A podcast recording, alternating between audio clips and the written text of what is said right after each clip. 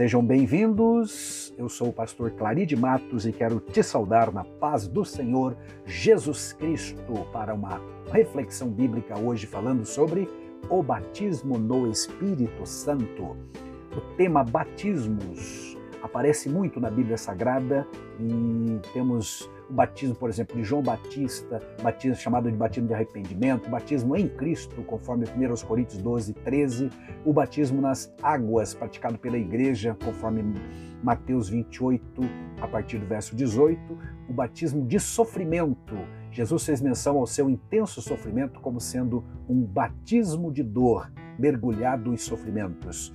E temos também o batismo no Espírito Santo. Esta é uma promessa dada por Jesus, referida por João Batista quatro vezes, pelo menos, nos quatro evangelhos: Mateus 3,11, Marcos 1,8, Lucas 3,16 e João 1 e 33. Lemos em Atos 1, 4 e 5, quando Lucas está recordando as palavras de Jesus naquela introdução ou naquele momento de oração em que eles estavam aguardando a promessa do Pai. E comendo com eles, deu-lhes esta ordem: Não se afastem de Jerusalém, mas esperem a promessa do Pai, a qual vocês ouviram de mim.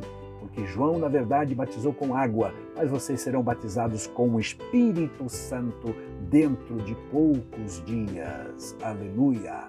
Batismo no Espírito Santo, portanto, é uma expressão que aparece na Bíblia diretamente, pelo menos estas seis vezes, em Mateus, Marcos, Lucas, João, Atos mais duas vezes.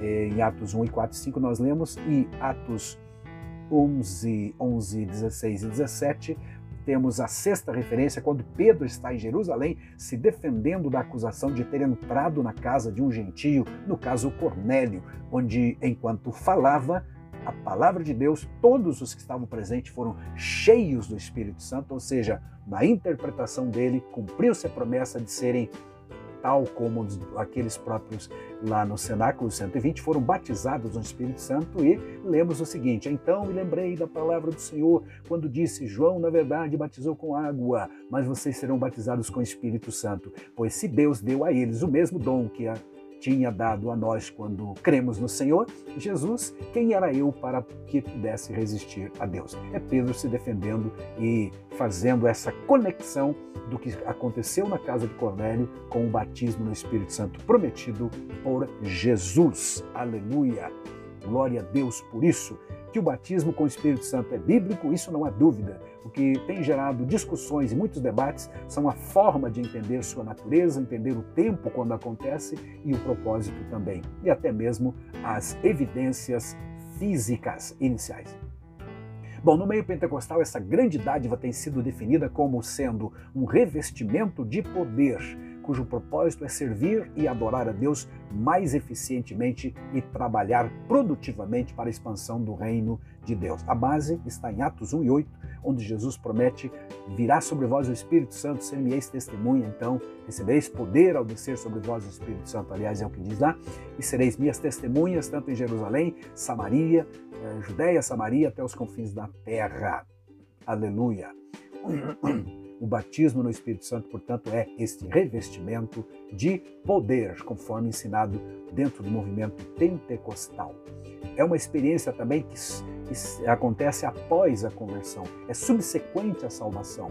É, a promessa diz, Atos 2,38, é para aqueles que são chamados, ou aqueles que estão em Cristo Jesus. E a prova disso é que, como dissemos, o Espírito veio sobre quem já tinha o nome escrito no céu, conforme Lucas 10, 20, e ainda sobre os quais Jesus já havia soprado o Espírito Santo ou a regeneração. Mas não é a mesma coisa que regeneração. São duas bênçãos distintas. Glória a Deus por isso.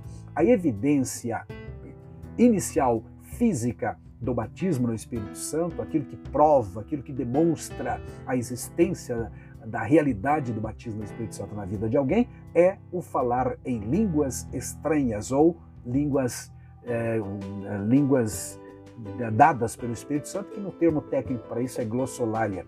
Inicialmente em Atos capítulo 2, 4, e depois em Atos 10, 44 a 48, e mais uma vez, a terceira vez, em Atos 19, 1 a 7, quando Paulo orou por 12 discípulos que estavam lá na cidade de Éfeso.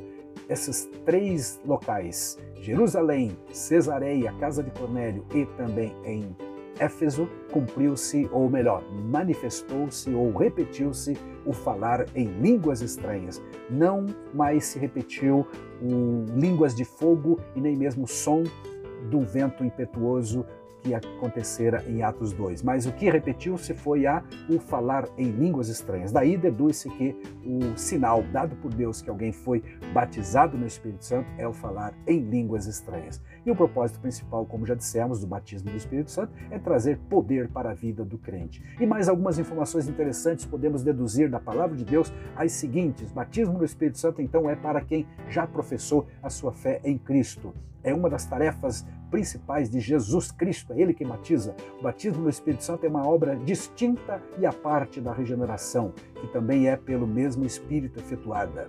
Ah, ser batizado do Espírito Santo significa experimentar a plenitude do Espírito, conforme Atos 1 e 5 e 2, 4. Aleluia! A terminologia cheio do Espírito Santo não tem o mesmo significado em todos os lugares da Bíblia. Por exemplo, em Lucas significa eh, cheio para serviço, para mordomia cristã, administração da vida cristã. Já em Paulo, Efésios 5, por exemplo, 18, significa uma questão de caráter, santidade, uma vida ilibada, manifestação do fruto do Espírito na vida do salvo. Este evento só ocorreria, batismo com o Espírito Santo, por exemplo, na ascensão, ou melhor, depois da ascensão de Cristo, conforme Atos 1, Lucas 24. O livro de Atos descreve o falar noutras línguas, então, como sinal inicial dessa bênção maior. Batismo no Espírito Santo é, concede ao crente ousadia e poder celestial para este realizar grandes obras para Cristo Jesus, porque também abre a porta para a manifestação dos dons espirituais, bem como para a manifestação também do fruto do Espírito. Outros resultados definidos e genuínos do batismo com o Espírito Santo são mensagens proféticas, louvores, eh, visões, arrebatamentos, um incremento da sensibilidade contra o pecado, um viver que, ao natural, glorifica a Deus. Amém e amém.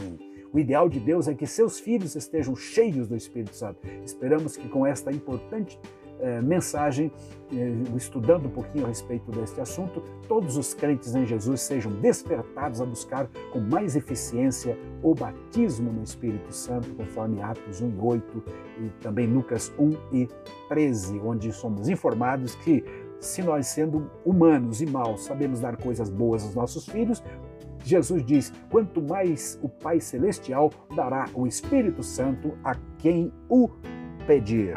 Amém.